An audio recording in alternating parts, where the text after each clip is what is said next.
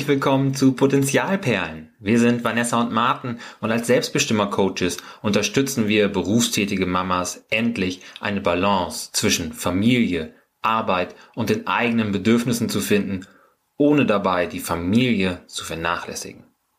Das machen wir unter anderem mit diesem Podcast, aber auch mit unserem kostenlosen E-Book Die besten Mamas sind egoistisch. Außerdem haben wir mit unserem Coaching-Programm Mama in Balance eine Methode entwickelt, um deinen eigenen Wünschen und Bedürfnissen endlich die Aufmerksamkeit zu schenken, die sie verdienen, um Prioritäten zu setzen und um zu lernen, Nein zu sagen.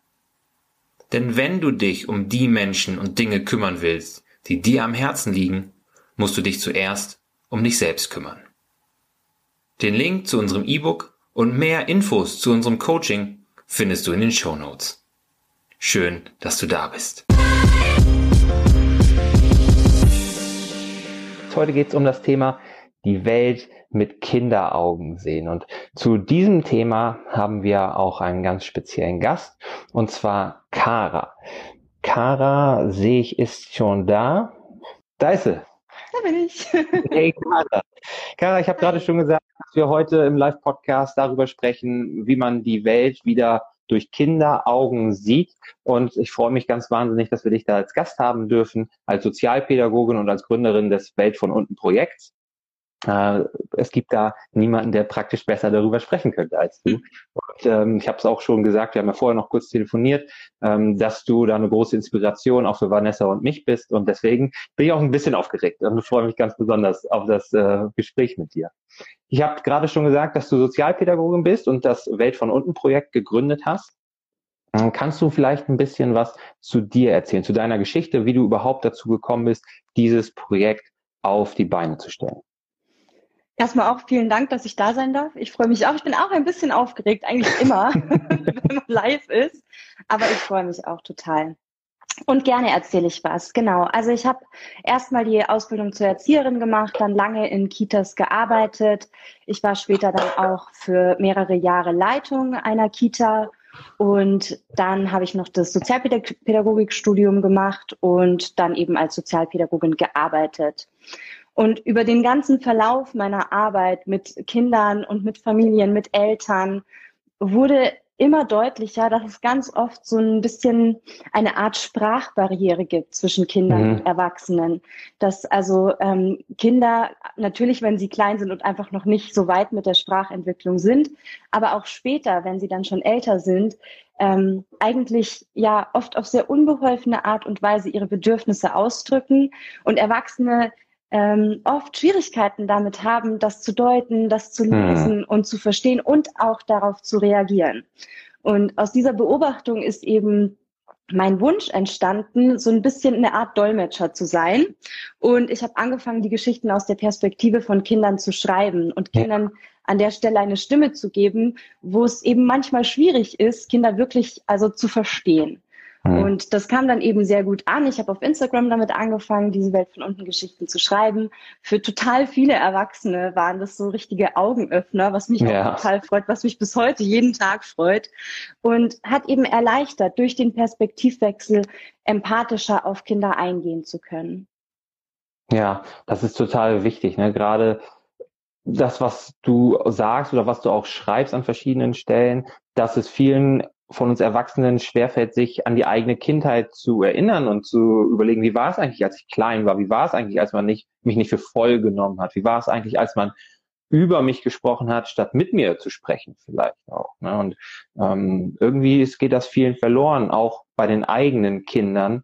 Ähm, das ist ja auch das, was du schreibst. Ne? Was glaubst du, ist da der Grund für? Meinst du, das äh, gibt da irgendeinen Grund, auf dem du so mit dem Finger zeigen könntest, warum es vielen so schwerfällt? Ich erinnere mich vielleicht so eine kleine Anekdote. Ich erinnere mich an meine eigene Kindheit, dass mein größter Wunsch war, ganz schnell erwachsen zu werden. Hm. Und ich habe mich ähm, jetzt so im Verlauf der Arbeit, vor allem auch eben mit Welt von unten, immer wieder gefragt, warum eigentlich? Warum konnte ich als Kind das Kindsein nicht genießen? Wir Erwachsenen sind ja. jetzt oft schon neidisch auf diese Leichtigkeit, diese, dieses Spiel, was Kinder ja einfach in sich haben, diese Freude am Leben.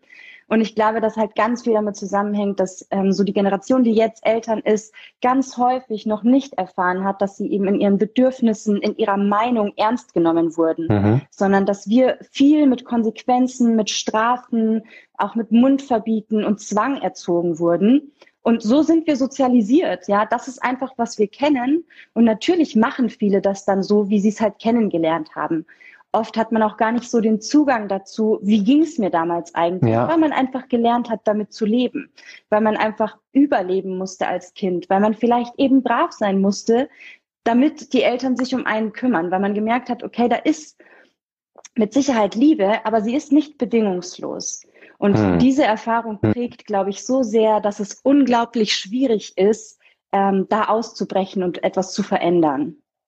Ja, ja, spannend, wie du das sagst. Dieses mit Konsequenzen erzogen werden, mit Strafen erzogen werden, nicht ernst genommen werden, dass das auch dazu geführt haben kann, dass wir uns so sehr in diese Erwachsenenrolle rein gewünscht haben. So, wenn ich erstmal groß bin, dann, dann werde ich hierfür voll genommen und dann mache ich mein Ding und dann kann mir keiner mehr was sagen. Das ist, äh, ist natürlich ein spannender Gedanke und dass man dadurch diese Kindheit auch schnell hinter sich gelassen hat oder es einfach reproduziert. Ne? So, so, ja, es war halt so, hat mir auch nicht geschadet. Das ist, denke ja. ich, auch ein Spruch, den man oft hört. Wir sind auch alle groß geworden. Ja, absolut. Und, ähm, dadurch, dass einfach total, ohne es zu reflektieren, auf das eigene Kind überträgt ne? und einfach diese Spirale fortsetzt. Und das kann man noch gar nicht ähm, wirklich vorwerfen, weil hm. wir waren ja ausgeliefert als Kinder. Wir hatten ja auch keine andere Möglichkeit. Wir mussten Strategien entwickeln, wie wir damit klarkommen. Und natürlich ähm, ist es jetzt einfach unglaublich viel Arbeit, aus dieser Prägung auszusteigen und Dinge zu verändern. Und es ist ein, immer ein Prozess, ähm, der total viele Herausforderungen, auch total viele Tücken mit sich bringt am Anfang, als ich mich angefangen habe, so mit gewaltfreier Erziehung oder mit bedürfnisorientierter mhm. Erziehung zu beschäftigen, ähm, bin ich so ein bisschen in diese Selbstaufgabe gerutscht, dass ich ja. dachte, okay, die Bedürfnisse des Kindes, die stehen an allererster Stelle und ich muss alles dafür tun, damit das Kind möglichst nicht das erlebt, was ich erleben musste und sich möglichst so nicht, ähm, nicht fühlen muss. Und das ist ja aber auch nicht Sinn der Sache, ja, dass man nur noch alles ums Kind drum ähm, zelebriert und dass man sich total zurücknimmt und ähm, total verausgabt. Und diese Balance zu finden, das ist einfach jeden Tag aufs Neue eine Gratwanderung, die ja. manchmal besser und manchmal schlechter gelingt. Und das ist auch wichtig, da sich bewusst zu sein, dass es nicht immer perfekt sein kann und nicht perfekt sein muss. Das nimmt auch Druck draus. Ne? Aber ähm, auch was du gerade gesagt hast, dass ähm, es da so viele Herausforderungen gibt. Ne? Was würdest du denn, oh, nee, noch ein anderer Punkt vorweg, bevor ich den vergesse. Es gibt so viele Ansatzpunkte, über die man sprechen könnte. Und ähm, du hast von der Bedürfnisorientierung gesprochen und auch darüber, dass du dann schnell das Problem mit dieser Selbstaufgabe hattest. Und das ist auch das, was Vanessa und ich in unserer Arbeit mit den berufstätigen Mamas sehen. Die kommen ja zu uns nicht wegen der Erziehung, weil da sind wir selber Anfänger, unser Kind ist noch kein Jahr alt und da können wir ganz viel lernen. Das ist auch ein Grund, warum wir Menschen wie dir folgen, weil wir da viel lernen können und viel lernen wollen. Aber berufstätige Mamas kommen zu uns, wenn sie ausgelaugt sind, wenn sie so erschöpft sind, weil sie eben nicht mehr auf die eigenen Bedürfnisse achten, sondern nur auf die Bedürfnisse anderer. Und wir wollen helfen, dass es da eine Balance gibt, also dass man es schafft, auch mehr auf sich zu gucken, ohne dass die Familie drunter leidet. Ne? Ein ausgewogenes Verhältnis zu finden. Aber du hast auch gerade von den Herausforderungen gesprochen, die da einfach entstehen, wenn man versucht, so auf das Kind einzugehen und die Welt mit Kinderaugen zu sehen. Hast du da so ein, zwei Herausforderungen im Kopf, die ganz vielen oder Eltern ähm, entgegenkommen, wenn sie anfangen, sich mit dieser Sichtweise auseinanderzusetzen? Ich glaube, ein ganz, ganz großes Thema sind ähm, Glaubenssätze, die man mhm. verinnerlicht hat ähm, und die immer wieder so eine innere Schranke eigentlich darstellen. Also wenn man, wenn man dann denkt, aber das Kind muss doch Gemüse essen. Also mhm. Das Kind muss doch eine Jacke anziehen oder ähm, es muss hier doch sauber sein oder das kann ja bei jedem Thema was sein. Und ich glaube, Glaubenssätze aufzulösen ist ein unglaublich wichtiger Schritt, beziehungsweise sich erstmal bewusst zu werden, was habe ich für Glaubenssätze ja. und wie finde ich die eigentlich, ja, aus meiner erwachsenen, reflektierten Position raus zu sagen, okay, ich sehe, dass ich einen unglaublich ähm, hohen Anspruch an gesunde Ernährung meines Kindes habe. Ist es überhaupt nötig? Ähm, wie ist mein Kind faktisch? Hat es einen Mangel oder ähm, ist eigentlich alles okay und ich kann mich eigentlich entspannt zurücklehnen, eine breite Auswahl geben und sagen, okay, nimm dir, was du brauchst. So, also ja. das, das Thema Glaubenssätze ist, glaube ich, ein ganz großes. Und ich glaube, dass wir aber auch total viele noch ähm, strukturelle Probleme haben, ja, mhm. im System. Also ich meine, Frauen haben immer noch nicht die Gleichstellung, die sie brauchen. Ähm, genau. Mütter haben immer noch einfach ähm, ja, Last zu tragen, die einfach alleine nicht zu schultern ist. Und ich, ich glaube, ich habe immer diesen Satz gehört, wir müssen das Trauma unserer vorherigen Situ ähm, Generationen nicht in unserer einen Generation auflösen. Boah, und dieser, dieser ja, das ist erleichternd. hat so viel Druck genommen. Wir können versuchen, in kleinen Schritten zu verbessern auf der privaten Ebene, im Kleinen, in unserer Familie, in unserer, in unseren Partnerschaften und sicherlich auch in kleinen Schritten auf, auf struktureller gesellschaftlicher Ebene und uns dafür stark machen, dass Kinder eine Lobby bekommen, dass Kinder ähm, gesehen werden, dass Mütter mit allem, was sie leisten, gesehen werden und die Entlastung auch bekommen, die sie brauchen. Hm. Ja, es ist, äh, es ist gut zu wissen, dass die Probleme der Welt nicht auf deinen Schultern lasten. So, dass du, nur weil du das Bewusstsein für das Problem hast, heißt es nicht, dass du jetzt an der Spitze der Revolution stehen musst und ähm, den großen strukturellen Umbruch vorantreiben musst. Du kannst, wenn du die Kapazitäten dafür hast und wenn das dein, deine Herzensangelegenheit ist, kannst du dich da natürlich für stark machen. Aber neben all den anderen Baustellen, die du noch im Alltag hast, an den vielen Fronten, an denen du gleichzeitig irgendwie beschäftigt bist, ist es natürlich eine Entlastung zu wissen, ich trage meinen Teil dazu bei, so wie ich es kann, aber das Müssen ist so ein bisschen aus der Geschichte rausgenommen. Ähnlich wie bei dem Punkt, den du davor gesagt hast, ne? Was muss denn ein Kind, was muss denn ein Kind? Ist ja auch wichtig zu überlegen, was muss ich als Mama, was muss ich als Elter eigentlich leisten und was will ich leisten? Ne? Ich sage immer, einen Scheiß muss ich, weil das ist so, so eine, so eine ja. ähm, Einstellung, die ich, die ich mir so aus meiner Jugend auch irgendwie bewahrt habe und die mir gut tut und von der ich hoffe, dass ich davon auch einen Teil an unser Kind weitergeben kann. Dieser ganze gesunde Egoismus, der eben nicht Dampfwalze ist auf der einen Seite, ich mache mhm. alles platt und mache nur mein Ding und gucke nicht nach links und rechts, äh, sondern äh, aber der auch nicht die Selbstaufgabe ist, sondern irgendwo dazwischen. Eine gesunde Balance, der Weg der Mitte ist ja meist das, was wir brauchen. Ne? Und ähm, das ist gut. Das ist gut, dass wir nicht das lösen müssen, was sich über Jahrzehnte, Jahrhunderte eingeschlichen hat. Und ich glaube, wenn man sich dessen bewusst ist, dann ist man schon mal ein ganzes Stück weniger gestresst und weniger unter Druck. Ähm, und auch hier ist es wieder eine, eine Gratwanderung, dann aber nicht in diese Ohnmacht zu fallen, zu sagen, ja, aber es ist halt einfach alles so schwer und es ist mhm. auch, mir werden nur Steine in den Weg gelegen. Ich kann ja gar nichts machen. Wir können. Wir können im Kleinen, jeder in seinem Tempo, jeder auf seiner Baustelle, die er hat, kann man kleine Schritte gehen. Und ich glaube, es ist total wichtig, immer im Prozess zu bleiben. Und ähm, wenn man merkt, okay, ich schaffe es aber gerade nicht mehr, eine, einen Familienalltag zu gestalten, in dem wir uns alle wohlfühlen, dass ja. man dann auch ja keine Scheu hat, sich das einzugestehen und eben zu sagen, okay, ich brauche Hilfe. Und wie kann diese Hilfe aussehen und wo bekomme ich diese Hilfe?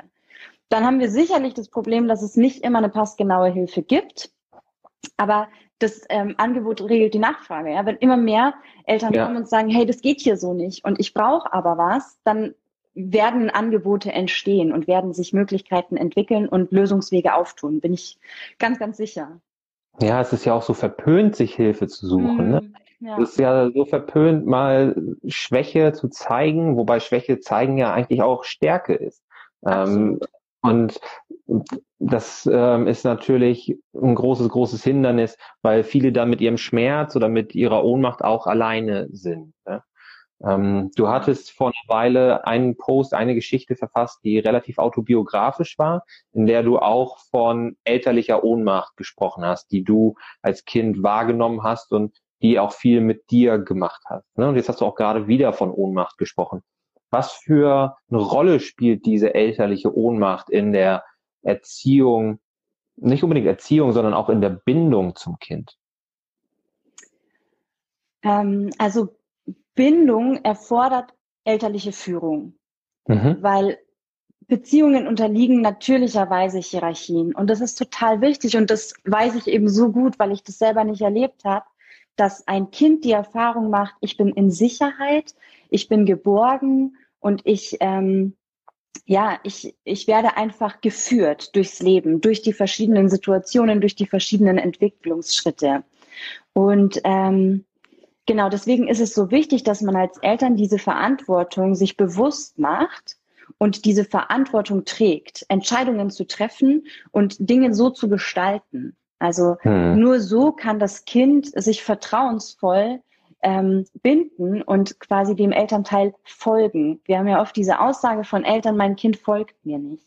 Dein Kind hm. wird dir automatisch folgen in dem Moment, wo es merkt, du hast dein Standing, du hast deine Sicherheit und du hast den Plan und du nimmst das Zepter in die Hand und schaust einfach, dass, in welche Richtung das gehen soll. Ja. Das ist total wichtig, weil wenn Kinder Unsicherheiten merken, passiert oft dieser Automatismus, dass sie sich dann ähm, also selber in die Verantwortung rutschen oder auch viel in die Schuld rutschen. Wenn Kinder ohnmächtige Eltern erleben, Kinder haben ja nicht diese Perspektive und diese, diese Weitsicht, mhm. ähm, verschiedene mögliche Gründe dafür abzuwägen und dann zu gucken, was ist realistisch, sondern ja, Kinder, stimmt. für Kinder ist das Kind selbst ist der Leben, ist der Mittelpunkt der Welt und Kinder können das nur auf sich beziehen. Und wenn ich merke, okay, meine Mutter, du meinst die Kakaogeschichte, oder? Ja, genau. Genau. Meine Mutter hat keinen anderen Weg, mich zu beruhigen als mit Kakao und immer wieder Kakao dann denke ich, ja, aber ich bin auch einfach so ein anstrengendes Kind. Ich brauche aber auch einfach zu viel. Ist ja klar, die Mama, die hat keine Schuld, ich habe die Schuld. Hm. Ja. Das, ja, voll. Also ich meine, ja. wirklich die armen Kinderseelen, ähm, die tragen das ein Leben lang mit sich. Ähm, diese diese verschobene Hierarchie, diese verschobene Verantwortung. Und das hemmt natürlich auch. Wenn ich als Kind denke, ich bin zu viel, ich bin zu anstrengend, ich bin zu laut, dann traue ich mich auch nicht mehr einfach meinem Spieldrang nachzugehen, mein Temperament auszuleben, sondern dann versuche ich immer in die Anpassung zu gehen. Ja. Sicherlich müssen Kinder lernen, sich an manchen Stellen anzupassen, aber da können wir sie feinfühlig ranfühlen und ihnen Feedback geben und ihnen vorleben, wie das geht, total wichtig. Aber wir müssen sie nie so in dieses Korsett zwingen. Hm. Ja, das, das finde ich spannend. Das finde ich spannend, weil, ähm, wie gesagt, absoluter Erziehungsneuling. Äh, ähm, man liest ja auch viele verschiedene Meinungen und Ideen und auch die Idee, dass man möglichst viel Freiraum gibt, kann natürlich auch schnell zum Trugschluss führen, auch für mich, mhm. ähm, dass man gar nicht so sehr in die Führungsrolle geht oder gehen sollte vielleicht sogar, sondern eher in die Rolle eines Begleiters. Mhm. Und ähm, aber dass es auch da wieder, mal wieder ein Balanceakt ist, beides zu sein und beides zu bieten, ähm, Raum zu geben, um sich selbst auszuprobieren und gleichzeitig Grenzen zu stecken, in denen es sicher ist und auch angebracht ist, sich auszuprobieren. So verstehe ich dich. Genau so äh, ist es, genau. Äh, das ist natürlich auch, auch wieder eine neue Herausforderung. Wo, wo bin ich in welcher Rolle? Ne? Absolut. Also eben, wie mache ich das große Ganze? Wie schaffe ich so den grundsätzlich sicheren und, und stabilen Rahmen, in dem mein Kind dann durchaus seine Freiheiten haben kann, durchaus seine Entscheidungen treffen kann? Und da gibt es auch nicht die Schablone, die wir jetzt auf alle mhm. Eltern legen können. Wir können nicht sagen, pass auf, du musst immer dafür sorgen, dass, ähm, dass dein Kind dieses und dieses Essen angeboten bekommt und dann kann es daraus auswählen. Oder um ein anderes Beispiel zu nehmen, du musst dafür sorgen, dass das Zimmer so und so ausgestattet ist und in diesem Zimmer kann das Kind sich dann frei bewegen. Wir sprechen ja oft von dieser Ja-Umgebung, wo ja. dann ähm, Viele denken, sie müssen ihre komplette Bude auf den Kopf stellen, nur damit die Kinder da möglichst kein Nein erfahren. Nein ist wichtig, Nein ist Teil unseres Lebens. Hm. Und ähm, mit Sicherheit kann ich gucken, okay, vielleicht nehme ich jetzt das 3000 Euro Deko-Element für die Zeit ähm, des Laufenlernens da von, von dem kindshohen Regal. Ne? Das ist eine gute Idee wahrscheinlich, ja. Ich denke. Aber wenn es mir total wichtig ist und dieses Teil oder irgendwie ein Erbstück oder sowas Teil in unserem Zuhause, ähm, von unserem Zuhause sein soll, dann kann ich trotzdem dem Kind zeigen, okay, pass auf, hier ist eine Grenze, das ist mir wichtig, ähm, aber du darfst hier nicht ran. So, und das ist eben in diesem Rahmen, den wir als, als Eltern dann ähm, aufbauen, kann man natürlich, muss man auch die Freiheit lassen. Kinder sind immer zu beteiligen an Entscheidungen, die sie selbst betreffen. Und wir müssen typabhängig, also sowohl was bin ich für ein Typ, bin mhm. ich eher der ängstliche Typ, mache ich lieber ein bisschen sicherer, damit ich selber auch nicht so gestresst bin, oder bin ich total entspannt und denke mir, mein Gott, du fällst sowieso 500 Mal am Tag um, das passt schon, ja, ich bin dann da für dich. Ja. Darauf muss man eingehen, das muss man, das muss man total individuell ähm, betrachten. Ja, ja, ist doch schön, dass du sagst, man braucht da keine Schablone und es gibt auch keine Schablone. So, so unterschiedlich wie unsere Kinder sind, sind auch wir als Eltern unterschiedlich und dass es da auch einfach darauf ankommt, das eine Kind wünscht sich vielleicht sogar mehr Führung als ein anderes. Ähm, manche Kinder sind auch von der Vielfalt in Entscheidungen, die es im Laufe eines Tages zu treffen gilt, sicherlich auch überfordert, wenn ich wirklich jede Kleinigkeit Absolut. zur Entscheidung äh, stelle und, und zur Mitbestimmung aufmache, dann, äh, wir kennen das ja selbst von uns Erwachsenen, wir entscheiden so viele Dinge im Laufe des Tages, im Beruf, ja. im Privaten, im Supermarkt und am Ende des Tages sind wir zu überfordert, vom offenen Kühlschrank zu entscheiden, was wir essen wollen und dann gibt's einfach Nudeln. So, ja. das, genau. ist ja bei uns selbst so und Kinder haben dann natürlich auch so irgendeine Grenze, an der es dann zu viel wird. Ne?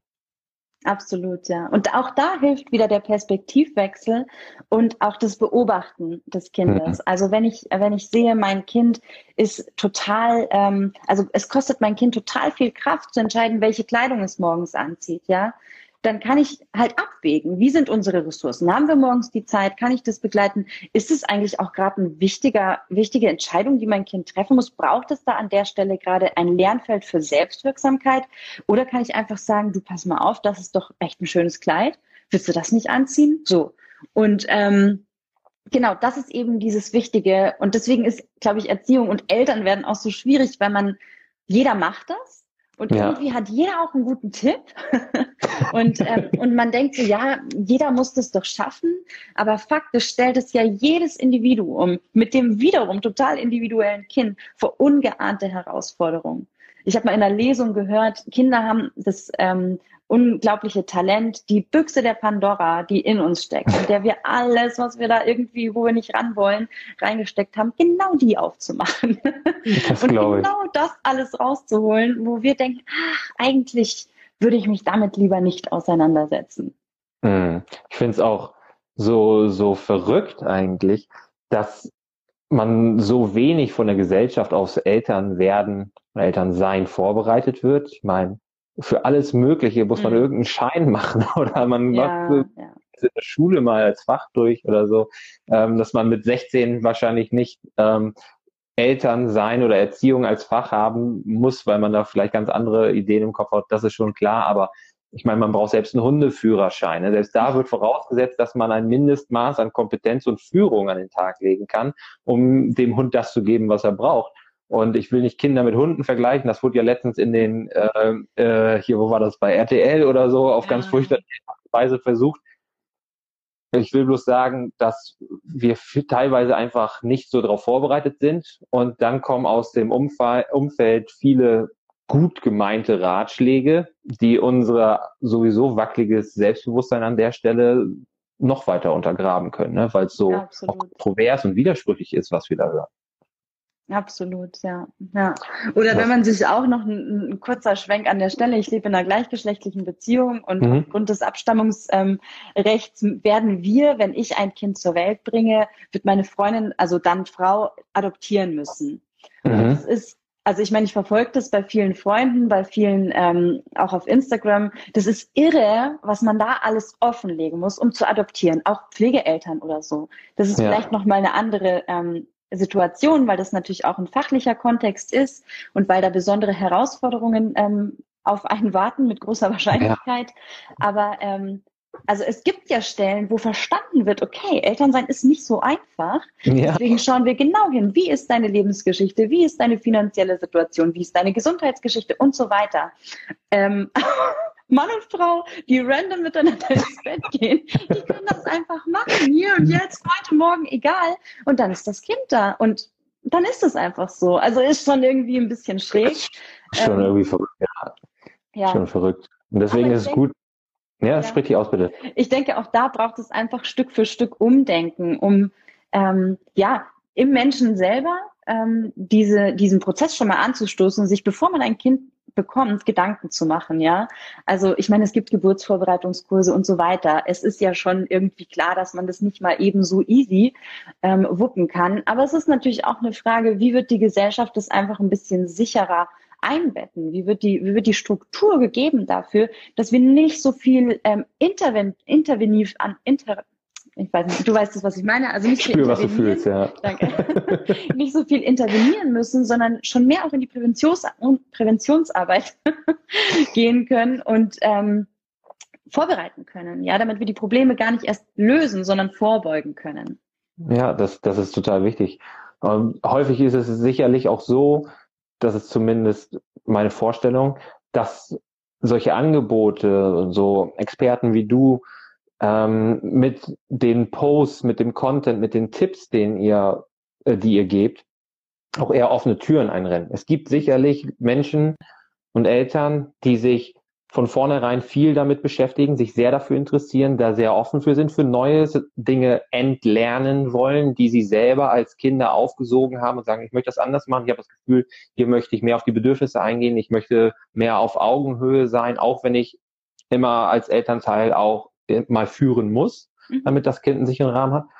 Aber dass es auch ganz viele gibt, die ja gar keinen Blick für haben und dass man so ein bisschen ähm, ja, die offenen Türen derjenigen einrennt, die sich sowieso damit beschäftigen und die Leute, die es vielleicht am meisten hören müssten, die nie erreichen wird. Das ist auch einfach sehr schade, ne? weil es eben nicht von irgendwelchen Stellen vorgeschrieben ist, dass es dazu einen Kurs geben sollte oder selbst Geburtsvorbereitungskurse bereiten die Geburt vor. Die bereiten ja Eben. aber wenig vor, was über das Wochenbett hinausgeht. Ja ja, absolut.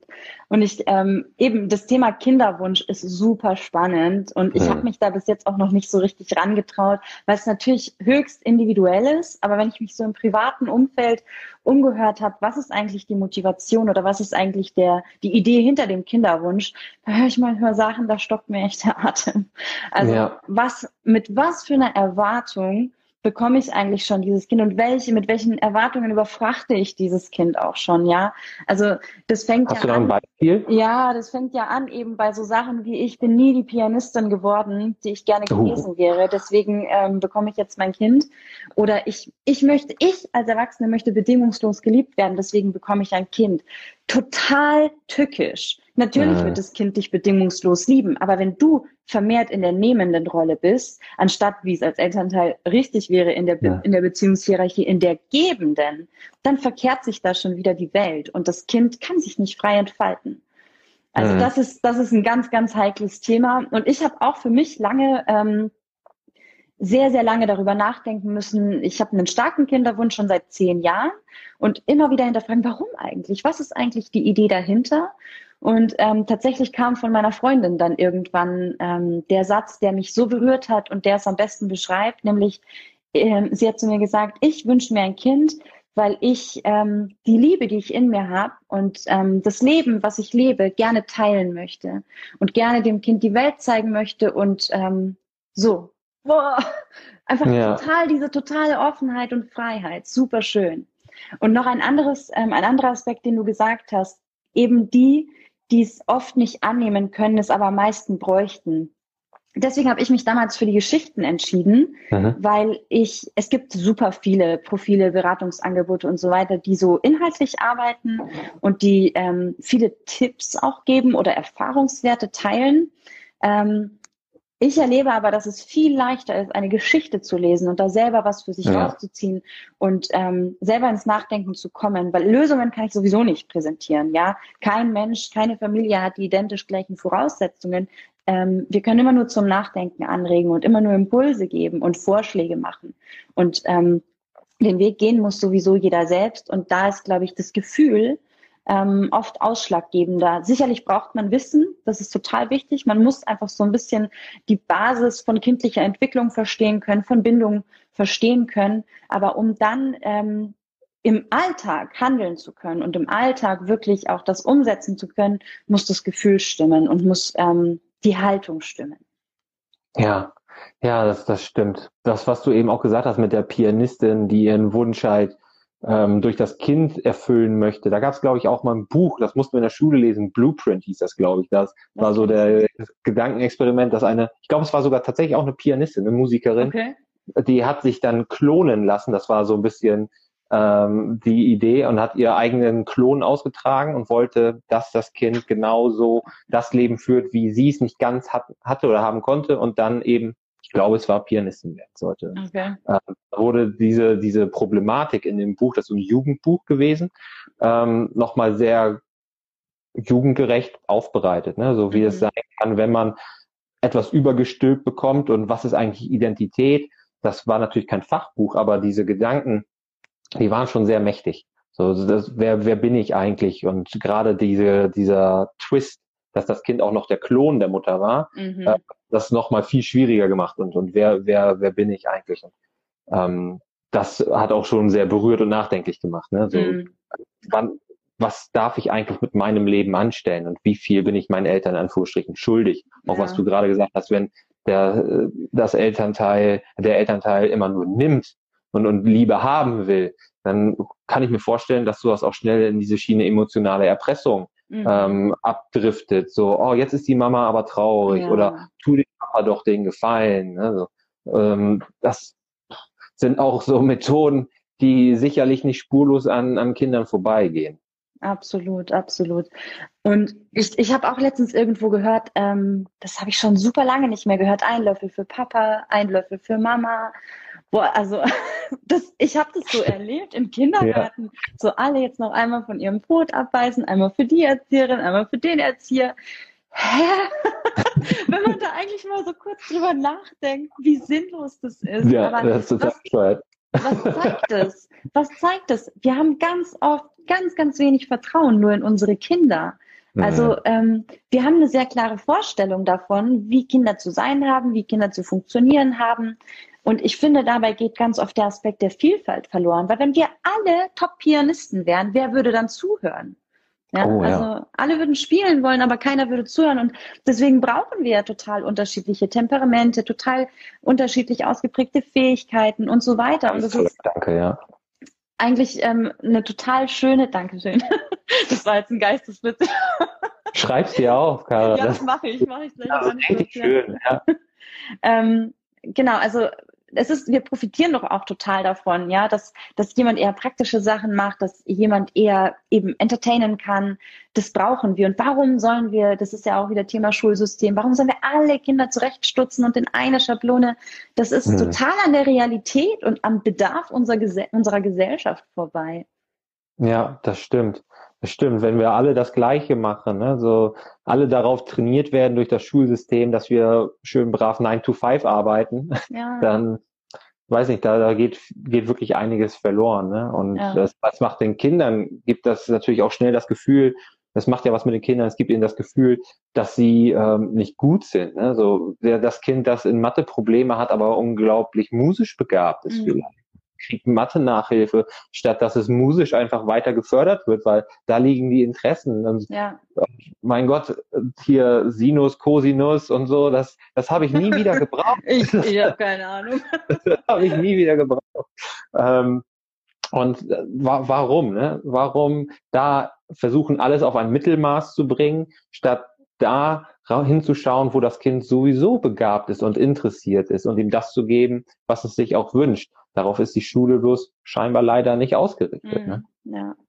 Wie gesagt, ich glaube, dass da auch ganz viel noch viel größere Strukturen dahinter stecken, die wir als kleine Privatpersonen quasi gar nicht durchschauen können.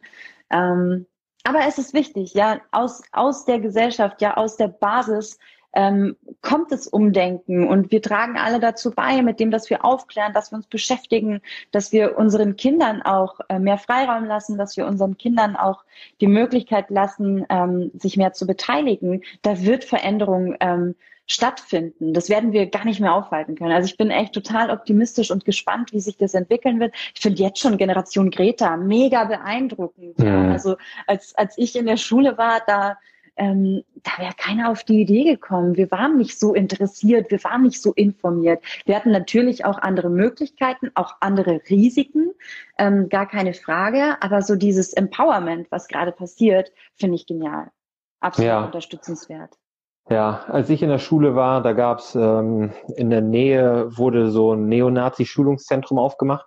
Okay. Und da, da sind wir sehr, nee, nicht, nicht wir, es war nicht so, dass, dass das alle interessiert hat, was mich mhm. irgendwie wahnsinnig schockiert hat damals, sondern es war so eine kleine Gruppe in meinem Freundeskreis, ich eingeschlossen, die das unglaublich skandalös fanden, mhm. dass da jetzt ein paar Kilometer weiter so die menschenverachtende Ideologie irgendwie Fuß fasst.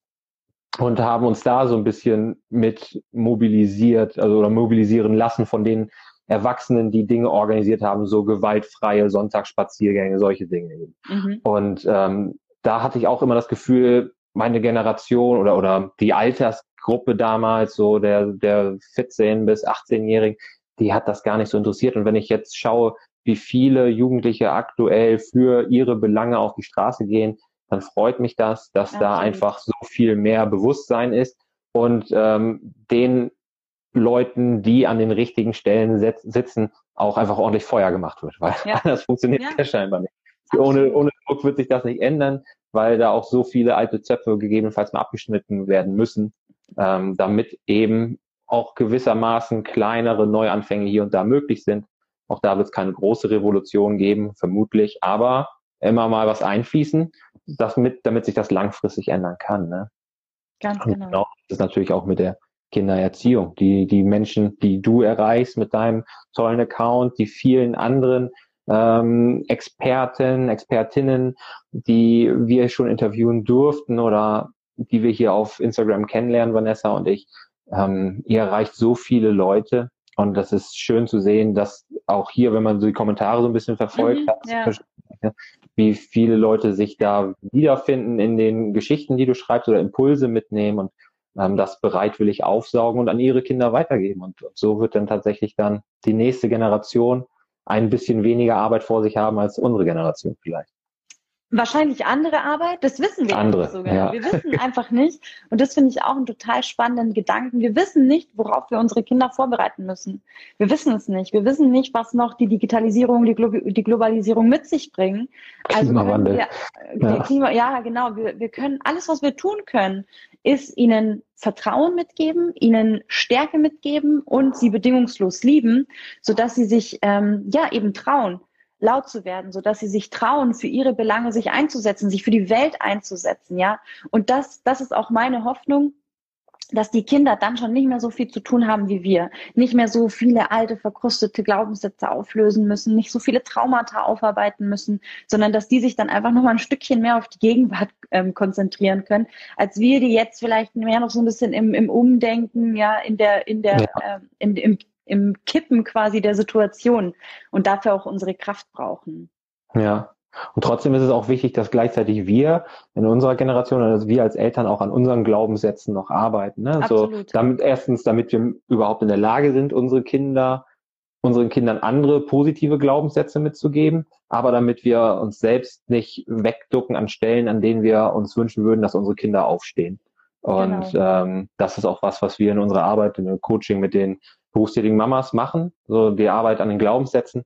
Und ich hatte gerade gestern ein Gespräch mit einer Kundin, die ähm, auch überrascht war, wie viele limitierende und negative Glaubenssätze sie in sich trägt und das auch gar nicht erwarten kann, die jetzt Schritt für Schritt einfach mhm. loszuwerden. Weil sie sagt, sie möchte für ihre Tochter einfach die Mama sein, die die Tochter auch verdient hat. Ja.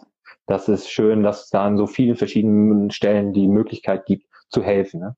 Und ähm, die, ja, die Beziehungen der Eltern und Kinder einfach ein bisschen besser zu machen. Ja. Sehr schön. Kara, ich, ich habe keine Ahnung, wie lange das jetzt war. Ich hoffe, ich habe dich nicht zu lange aufgehalten. Nein, es hat und so viel Spaß gemacht. Es war so das, inspirierend. Mega. Das kann ich nur zurückgeben. Wenn man dir noch nicht folgt, dann sollte man das jetzt tun. Welt unterstrich von unterstrich unten ist dein Instagram-Handle. Äh, man kann hier oben, glaube ich, auf diesen kleinen Pfeil klicken, hier im Live-Video und dich dann einfach direkt abonnieren. Ich glaube, das ist das Feature. Und ähm, wenn man mehr von dir noch erfahren möchte, auf deiner Webseite findet man mehr, ne? Genau. Gibt es noch irgendwas, was ich vergessen habe, wo man mehr von dir hören, lesen, sehen kann? Ähm, vielleicht nutze ich an der Stelle kurz den Slot. Ähm, es wird jetzt noch im März ein Workbook rauskommen von mir. Oh, schön. Ähm, ja, genau, das ist echt so mein ganzes Herzblut und das ganze, die ganzen Erkenntnisse aus den letzten äh, Jahren, die ich gewonnen habe, wie man einfach Schritt für Schritt ähm, eine gewaltfreie Erziehung und eben auch mit diesen ganzen Themen Glaubenssätze, mhm. ähm, Bindung und so weiter, wie man da so erste Schritte machen kann und ähm, noch ein bisschen auch nachreifen kann. Ähm, genau, dabei begleitet das Workbook, das kommt Ende März raus und ähm, ich freue mich schon total auf den Launch. Wo wird es das geben, Kara? Bei dir auch im Shop auf der Webseite? Genau. Ähm, das ist ein gebundenes Workbook, dass man damit auch richtig arbeiten kann. Da gibt es total viel einzutragen und ähm, zu lesen. Ich werde es auf Instagram ähm, promoten und Bescheid sagen, wenn es online ist und dann kann man es auf der Website kaufen. Super, sehr schön. Ein Grund mehr, noch auf der Webseite vorbeizugucken und nachreifen ist ein super Wort. Das habe ich vorher noch nie benutzt. Ich glaube, außer im Rahmen von Käse oder Wein habe ich das noch nicht gehört. Aber auf die Persönlichkeit bezogen finde ich das eigentlich noch viel schöner. Das werde ich mir selbst jetzt gleich mal notieren, um das nicht zu vergessen. Kara, vielen, vielen Dank für deine Zeit. Das war ein ganz, ganz tolles Gespräch. Ich wünsche dir einen schönen, ich glaube, wir haben heute Donnerstag, wenn ich mich ja. im Lockdown hier nicht vertue. ich wünsche dir einen schönen Donnerstag und hoffe, dass wir uns ganz bald mal wiedersehen oder wiederhören. Auf jeden Fall sehr, sehr gerne. Ich danke dir auch und freue mich aufs nächste Mal. Das war der Mitschnitt des Live-Podcasts von Instagram. Um in der Zukunft nicht zu verpassen, folge uns auf Instagram und abonniere unseren Podcast auch hier, wo du ihn gerade hörst.